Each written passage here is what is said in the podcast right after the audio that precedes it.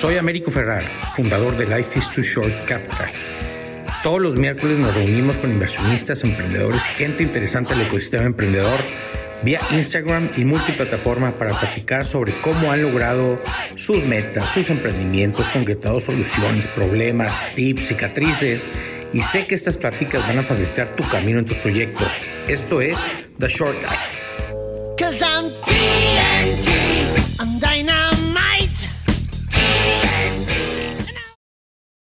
Tan, Vamos a ver. Eh, que ya viene por acá, dice eh, Rodolfo Elías Dieck, eh, que es el Managing Director de Presa Ventures, que como les decía hace rato, pues desde mi punto de vista es como el, corporate venture más relevante que tiene la ciudad en estos momentos, si bien es cierto que no son los únicos, ni en Monterrey ni en todo México, sí me parece que son los más relevantes, sin duda. Eh, eh, ahorita ya nos avisó que estaba conectando. Eh, y les decía, pensé ahorita que les, estaba, que les estaba explicando que va a ser Life is Too Short en el 2021, en, la próxima semana o en un par de semanas, dejarles por aquí un, un, live o un, un, Instagramazo en TV, Instagram, Instagram TV, ¿cuál va a ser la tesis? de Life is Too Short para el 21, 22 y 23, que es lo que esperamos nosotros que eh, dure la estrategia eh, planteada para el 21. Eh, y pues vamos a verla, ¿no? Mira, aquí ya está el invitado de hoy, que cobra mucha relevancia, insisto, porque no lo habíamos, no habíamos tocado el tema, pero era importante, ya no nos habían pedido mucho. ¿Cómo estás, don Rodolfo? Vamos a ver, está teniendo problemas. ¿Sí me escuchas? Estimadísimo. Hola, hola. ¿Soy yo o es quién?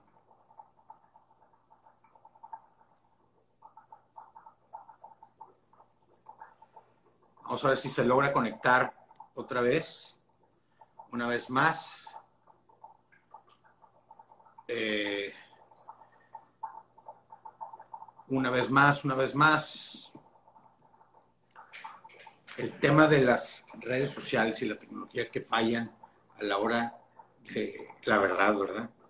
Eh, no estamos exentos, ya sea en salas de juntas, en, grandes corporativos que se supone que tienen todos los, los elementos de comunicación y o en celulares. Es gran oportunidad que tienen de eh, eh, las, las tech, big tech companies, los giant para, para resolver este tipo de cosas. Don Rodolfo, ¿cómo estás? Hola, Américo, ¿cómo estás? Muy bien, gracias.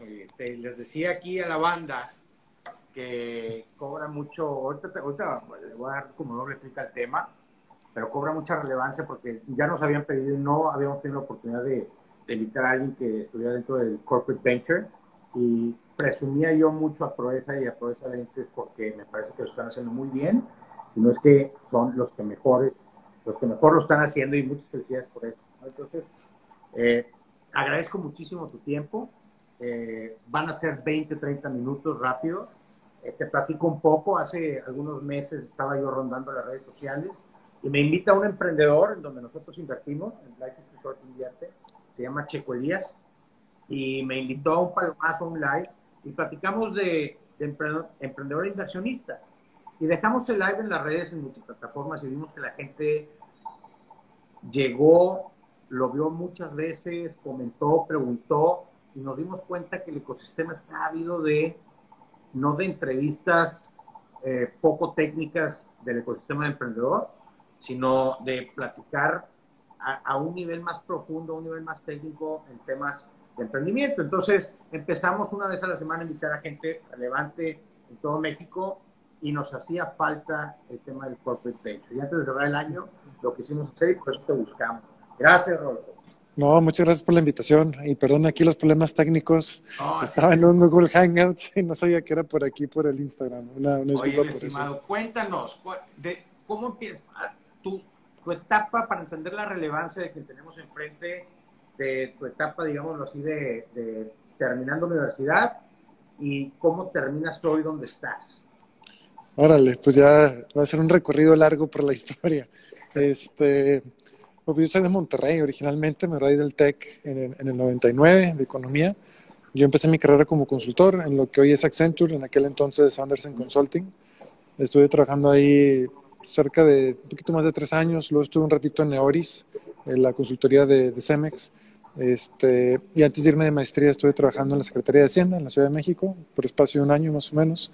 Y luego me fui a NYU a hacer la maestría y desde entonces he estado más en el tema de, de finanzas, ¿no? antes haciendo banca de inversión, viendo muchos temas de fusiones y adquisiciones. Estuve trabajando en Credit Suisse ahí en Nueva York unos años. Este, luego estuve en BBVA en la Ciudad de México y en, en Finmecap, otra banca de inversión, boutique, enfocada en el mercado middle market, más que nada empresas familiares este, de entre 20 y 50 millones de dólares, digamos, aproximadamente. Y hace, hace como unos siete años este, me hablaron de Promotora Social México, un fondo de inversión de impacto basado en la Ciudad de México, y me uní al equipo, estábamos haciendo inversiones en eh, temas de educación y salud, principalmente en la base de la pirámide y hace casi pues, más de año y medio, ya por aquí Empresa Ventures, este, lanzando este fondo enfocado 100% en temas de movilidad. Muy bien. Ahora, dinos cuál es la diferencia entre un Venture Capital Fund y un, un tema de Corporate Venture. Porque nos han estado preguntando muchísimo que quieren entender porque se ha estado socializando en Monterrey particularmente, por ustedes particularmente, todo el movimiento que están haciendo y la raza emprendedora quiere saber cuál es la diferencia entre un Venture Capital Fund y un Corporate Venture. Híjole, este, son, eh, son muchas las diferencias y también cada Corporate Venture Fund trae sus matices diferentes. Entonces, claro. vamos a tener que generalizar un poco y luego sí que podemos traer algún detalle. ¿no? Este, yo diría que la principal diferencia es, eh, por lo general, un fondo de Venture Capital tradicional lo que hace es arma un equipo, una tesis de inversión y salen a buscar capital con inversionistas a los que les dicen, oye, dame algo de tu capital para meter dinero en startups bajo esta tesis de inversión. Porque son inversionistas institucionales, eh, aseguradores, fondos de pensiones, family offices, inclusive corporativos también, este, y echan la tesis de inversión y se ponen a, a invertir en, bajo esa propuesta que hicieron los inversionistas, ¿no? con una cierta disciplina de etapas, geografías, este, sectores en los que pueden invertir. Un corporativo, un CVC, eh, tiene por lo general arranca tratando de buscar eh, un tema de innovación en el sector en el que ya está actualmente. Eh, ve que hay cierta disrupción y dice, tengo que estar cerca de, de, las startups, quiero aprender qué está pasando, que no me vayan a comer el mandado. Y es una de las razones por las que sale. ¿no? Este, sobre todo el tema de innovación, el tema de estrategia, eh, el tema también de estar muy... Eh, tratar de dar otro tipo de servicios o productos a los clientes actuales. Entonces, buscar muchas sinergias con el negocio actual. Entonces, ver temas de industria que ya traías del pasado, cómo los puedes ir digitalizando y estar al frente de la tecnología y la innovación. Y es la razón principal por la que nace un fondo de Corporate Venture Capital, que el cual, generalmente hablando, no tiene una estructura tan rígida como un fondo de Venture Capital, porque un corporativo puede decir, oye, pues abro, cierro la llave año con año, dependiendo cómo esté mi presupuesto, y muchas veces son inversiones del balance, ¿no? El balance general de la compañía. Y dice, pues hoy meto 100 pesos aquí, mañana 50k y hasta ahí me quedé, ya no hago más. Entonces, por lo general tiene una, pues una estructura mucho más flexible, ¿no? Este, lo cual no es rinden tantas cuentas, no rinden tantas cuentas, ¿no? Pues eh, no creas, ¿eh? internamente hay, muchas, hay muchos órganos de gobierno después a los que hay que estarle rindiendo cuentas, ver de qué parte del corporativo va a depender el, el CBC y luego qué órganos de gobierno hay, si va a ser el consejo normal de la compañía, si hay otro comité independiente. Entonces, hay muchas cuentas que hay que rendir internamente y a veces un poco ambiguas porque dices, oye, pues mi foco es sinergias, ¿no? Entonces, ¿cómo vas a medir las sinergias que estás logrando a través de la inversión pero, con pero startups? al final del día, bueno, uno, felicidades recién, al recién nombrado Polo Cedillo, nuevo y flamante CEO de Director general. Sí. Pero al final del día, no lo quiero decir así, y es pregunta eh, por fines pedagógicos. Eh, un CBC al final del día, Polo Cedillo, levanta el teléfono y te habla a ti, oye, Rodolfo, este, Proesa Ventures, ya paren el tema porque aquí el CFO me dijo que vamos a, eh, me convenció y vamos a invertirle por acá. ahora a R&D, al departamento de R&D, en vez de andar invirtiendo en startups. Es, es, funciona así de sencillo. Si, el CEO quiere cambiar de, estrategia. Yo diría que por lo general sí, así es. Este, en muchos casos. De un venture capital fund. Sí, sí, en muchos corporativos así es como funciona, ¿no? El CEO dice, pues ahorita, por ejemplo, este año, ¿no? Vino la pandemia, cambiaron muchos planes, muchos se, se, esperaba que muchos corporativos cerraran la llave, lo cual no ha sido el caso, sorprendentemente ha sido un año récord de inversión de corporativos en, el ecosistema. Este, pero sí tendrían esa facilidad, dependiendo de cómo se estructure cada CVC, que cada uno tiene sus particularidades, podría ser así de sencillo.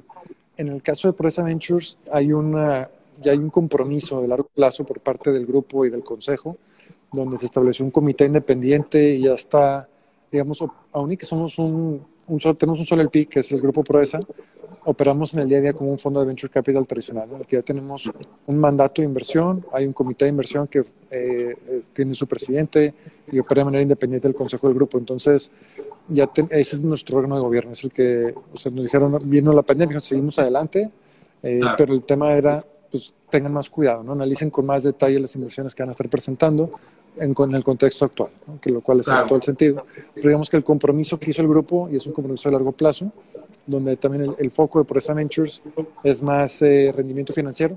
estamos incentivados a, ahora si lo quisieron hacer para hacer lana, así tal cual.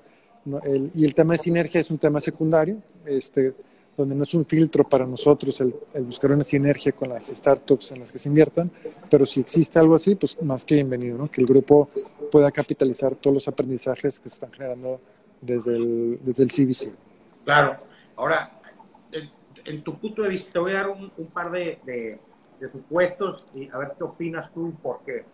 Hay, hay una parte de CFOs que dicen, a ver, desde el punto de vista financiero, lo cual me parece que tiene mucho sentido, pues es tirar el dinero, es tirar el dinero, eh, tanto, perdón, la estrategia de no invertir en un CVC y darle un RD interno es tirar el dinero, porque no hay no hay eh, fondo, es un barrito sin fondo y muy incierto en, función de los retornos. Contra un CVC en donde sales directamente a ver quién está teniendo éxito, eh, quién está teniendo tracción, quién tiene futuro, eh, y hay un grupo de CFOs que dicen, esa es la estrategia correcta, ¿no?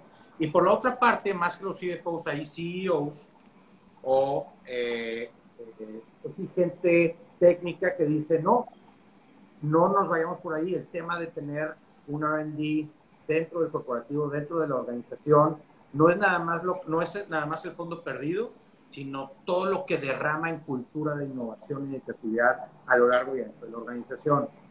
Para ti, ¿qué hace más sentido tener un R&D adentro, ir por un CBC, tener un, un, balance de las dos? No quisiera que dijeras un balance porque pues es como caer neutral más bien empujarte a, decir, a ver, a mí me hace mucho más sentido irme por un CBC o por, o por un RD. Vale, este, eh, también aquí, por un principio, creo que todo depende, ¿no? La respuesta correcta es depende.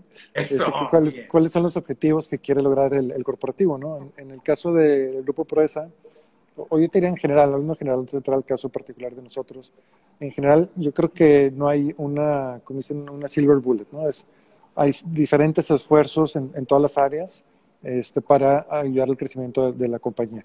Por un lado, tienes a los equipos de corporate development que están buscando oportunidades de adquisiciones, tienes equipos de R&D que están innovando sobre productos actuales para hacerles mejoras, reducir costos, este, hacerlos más eficientes, etcétera. Y puedes tener un brazo de inversión como un CVC que esté buscando lo que sigue, ¿no? Más adelante, este, Recordemos que el, CBC depende de las etapas en las que entre, pero por ejemplo son etapas más tempranas, son compañías que no están en una escala tan grande todavía, entonces son apuestas hacia el futuro, mientras un, un M&A o un R&D pueden ir más ligadas a lo que es hoy el corporativo, ¿no? O sea, los productos que tengo hoy, ¿qué, ¿qué, tweaks les puedo ir haciendo para que estén mejor y el, corporativo siga creciendo? Entonces yo lo separaría un, poco en eso y, y, es parte de lo que queremos ser, ¿no? dentro, de, dentro del grupo hay diferentes esfuerzos dentro del grupo y dentro de las subsidiarias. ¿no? O sea, en Metalsa hay un playground donde las startups pueden ir a probar sus productos y servicios con Metalsa ahí directamente. Hay un grupo de RD que está desarrollando nuevos productos, nuevo tipo de materiales para hacer los chasis y las estructuras de los carros. Hay un grupo de M&A que está identificando oportunidades interesantes de inversión sobre, para expandir lo que le llamamos el core, lo que hay hoy en día. Y por nosotros, por otro lado, estamos viendo hacia la, hacia la movilidad en el futuro. ¿Qué, ¿Qué, tendencias vienen de vehículos autónomos, eléctricos, eh, componentes inteligentes, etcétera? ¿Cuál es la tesis de Proesa Ventures? ¿A ¿Dónde están invirtiendo? ¿Quién se puede acercar con ustedes? Sí, es una, una tesis enfocada 100% en temas de movilidad, eh, transportación terrestre, nada que huele ni que flote. Así eso lo, eso lo oí ayer alguien, alguien de Prosa Ventures que mandaron a pichar a este Reverse Speech. Ah, el Startup Links. Sí, ahí estuvimos presentes. Dijo, eso me pareció fabuloso. Nada que, ¿qué? Nada que huele. Nada que, nada que huele ni que flote. Nada que huele ni que flote. O sí, porque por sí. Tierra. Pura tierra. Porque por sí la tesis ya está muy amplia, ¿no? Mí cuando me invitaron a formar parte del, del esfuerzo, me dijeron, oye, va a ser 100% movilidad híjole, va a estar bien apretado, vamos a ver dos, tres deals al año y a ver qué, a cuál le pegamos, ¿no? Pero una vez ya que te adentras al ecosistema de movilidad de Skate, es, gigante todo lo que puedes hacer, hay mucha variedad de productos y servicios. Pues nosotros estamos enfocando principalmente en cinco verticales. Eh, una es tecnologías industriales, de industria 4.0, impresión 3D, eh, inspección eh, visual y de sonido para la planta, para hacer quality assurance, este, entre otras cosas. Eh, eso muy ligado a lo que hace Metalsa hoy en día, ¿no? Por ahí colaboramos mucho con Metalsa para ver qué tipo de tecnología les podemos proveer a, nivel planta. La segunda vertical son componentes inteligentes para vehículos eh, eléctricos y sistemas de autonomía. ¿no? Este, viene la tendencia fuerte en vehículos eléctricos. Cada mes ha salido un SPAC nuevo de una OEM eh, de vehículos eléctricos y en temas de autonomía también, aunque nosotros vemos la autonomía en en el tema urbano, en ciudades más lejanas, a 5 o 10 años, hay ciertas partes donde vemos que puede hacer sentido, ¿no? En temas de minería, de construcción, inclusive en carretera, ¿no? Que ya hicimos una inversión por ahí. Eh, la tercera vertical que estamos viendo son nuevos vehículos, desde scooters eh, hasta camiones, clase 8, camiones de carga, en su mayoría eléctricos. Hemos visto algo de hidrógeno, pero todavía muy, muy incipiente nuestro, la forma en la que nos hemos adentrado a esa, a esa parte de hidrógeno, todavía no le sabemos mucho. La cuarta es la movilidad compartida, que es este, el ride hailing, ride sharing, carpooling, todo este tipo de servicios que creemos que la tendencia va hacia allá. Ya la gente, las nuevas generaciones no ven tan, tan fuerte la, el, ser eh, dueños del, vehículo. Sigue siendo un tema de estatus, pero creo que hay formas de darle la vuelta a eso sin necesariamente tú ser el dueño del vehículo. Y la quinta son todos los servicios que se están digitalizando alrededor de la movilidad. Hemos visto temas de ciudades inteligentes, mucho de logística y última milla, este, temas inclusive de InsurTech enfocado a movilidad, eh, en fin, un sinnúmero de, de, están invirtiendo En, he visto que están en Alemania, en, Estados Unidos, o sea, no es México, es, es global el tema, ¿no? Sí, o sea, el, el 80% del fondo lo vamos a dedicar a las Américas, este, que ahí implica Estados Unidos, México, Colombia, Chile, Perú y Argentina, son los países que estamos atacando y un 20% del fondo enfocado en, Europa e Israel, donde hemos visto cosas muy interesantes. Y justo hace un mes cerramos la operación, la primera operación en Europa, una empresa alemana que está trabajando en eh, hacer una, un tool de productividad, una herramienta de productividad para los, eh, los conductores, los choferes de tipo los Uber y los Divis, etcétera, donde todos, casi todos tienen diferentes apps y ven de dónde les cae una chamba entonces, esta, esta compañía lo que está haciendo es en una sola app integra todas las aplicaciones de movilidad y les permite recibir por ahí los, los trabajos que están disponibles, ¿no? Y dónde están los, las zonas calientes donde pueden estarse moviendo dentro de las ciudades. con, la, con la cachucha de emprendedor, ¿cuándo me debo acercar a un CDC y cuándo me debo acercar a un, a un Venture Capital? Buena, buena pregunta. Ahí sí, te, te fuiste al tema que requiere unas chéves para platicarlo. Este, yo te diría... Nos dijeron, a ver, para darte contexto, lanzamos unas preguntas durante los días previos a la entrevista y la cantidad de, yo creo que fue la pregunta más recurrente, es ¿cuándo me acerco a un corporate o cuándo me acerco a un, a un VC tradicional? ¿no? Sí. Yo, yo, haría una primera pregunta. O sea, ¿Requieres levantar dinero externo no, yo creo que sería la primera. ¿Para qué compartir eh, pedazo de tu pastel, ¿no? Este, si te puedes autofondear o fondearte a través de ingresos propios de la compañía la creciendo poco a poco, ese sería el, el, el, bueno, o sea, lo más, sería lo mejor hacer. Ya después, si soy no quiero, pues, eh, Family and Friends, ah, una, una, ronda de ángeles, creo que ese sería el siguiente paso. Y el, el VC yo creo que está en una etapa más, históricamente hablando, una etapa más temprana que un CVC aunque los CVCs ya los vemos entrando a series A y, menores. Por ejemplo, en Presa Venture somos serie A, ¿no? este, pero ahorita mucho el capital está yendo a, series B, C y D, ¿no? Ya etapas más avanzadas, compañías que están más maduras. Entonces, un, tema es ese fit, cómo está el apetito del mercado, si hay CVCs participando en etapas muy tempranas. Pero del lado del, emprendedor, yo lo pensaría en qué tanto acceso a clientes quiero tener. O sea, este CVC me puede ayudar a explotar fuerte mi, mi penetración de mercado, o no, ¿no? Este, lo vemos, por ejemplo, en temas fintech, hace sentido. Eh, hay, startups que han trabajado muy de la mano con Gentera o otros claro. CVCs eh, que se han formado, ¿no? Eh, siempre y cuando los términos del CVC hagan sentido. Si te están pidiendo una exclusividad, un derecho de, primer, de compra, ¿no? ya con un precio preestablecido, pues te va a limitar el, el, crecimiento, ya prácticamente te están absorbiendo desde el día uno, lo cual no lo vemos con buenos ojos nosotros y es algo que no, no pedimos en nuestras inversiones. Hay que dejar que la startup crezca, este, que tome su propio camino. Y hay otro tema estratégico que es, si ya tienes un corporativo adentro, te puedes limitar las opciones de trabajar con otros corporativos en, ese sector. ¿no? Este, eh, por decir algo, entraste con Coca, pues Pepsi ya no te va a entrar, ¿no? por decir un ejemplo muy burdo, pero hay temas que tienen que pensar de fondo de qué implicaría el tener un corporativo en mi cap table como accionista, qué, qué, qué limitantes me pone, ¿no? de crecimiento, de evaluación y de tener un ecosistema. ¿no? Muchas veces si te casas con una marca, pues ya el, el proyecto eh, lo matan inmediatamente porque no hay, no tienes posibilidades de crecimiento por otros lados. Sin duda. Eh, eh, a ver, hoy dijo el profesor Scott Galloway. Fue profesor mío en NYU. ¿Mande? Fue profesor mío en NYU. Súper, súper maestro que o, lo odian o lo quieren, ¿no? Y hoy lo platicamos en un, ahí en un grupito que tenemos de ángeles inversionistas que por mucho que se ha equivocado, también le ha atinado a muchas cosas. Y a la luz del IPO que hizo DoorDash eh, hoy, eh, que pues, ya se convirtió en la, en la tercera startup con, con mejor levantamiento en, en, el first day, pero dijo algo muy, muy interesante el día de hoy, tuiteó, qué, qué loco, qué, o sea, ¿qué preferirías? Una, un DoorDash que por la pandemia se hizo gigante y quién sabe qué venga después, o un Airbnb que pinta ser un IPO que está próximo a ser gigante, sí, estos días. a pesar de la pandemia se está haciendo gigante. Entonces tú dices, hola, ¿tú qué opinas de, de, este DoorDash, Airbnb? Y en general, porque también, era la otra, eh, se está evaluando en 34 mil millones de dólares una empresa que está haciendo IPO, no serie, IPO, y no es rentable, está, sigue en números rojos. Entonces, ¿qué opinas en general de este tema? Eh, sí, creo que lo vi. De repente me meto a Twitter, me meto poquitos minutos porque si no me pierdo ahí en un laberinto medio complicado. Este, creo que vi ese tweet, no sé si fue de él o de alguien más. Eh, en el caso particular, también no se vale generalizar, pero el caso particular de DoorDash, pues está en un segmento que ha sido muy criticado y que ha sido difícil para lograr rentabilidad, ¿no? Este, eh, muchas de las compañías que están en ese sector están eh, quemando dinero de manera impresionante. Uber Eats, este, DoorDash, eh, es una consolidación importante, ¿no? Ha habido varias fusiones en, los, en este año, ¿no? Este, porque con apenas con escala se, se puede lograr algo de, de rentabilidad en, en, este, en este modelo.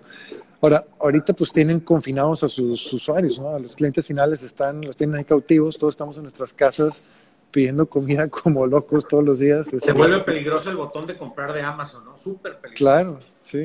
Y, y el, el, botón del, de los pantalones, porque uno ya está ignorando aquí como loco pidiendo comida todo el rato.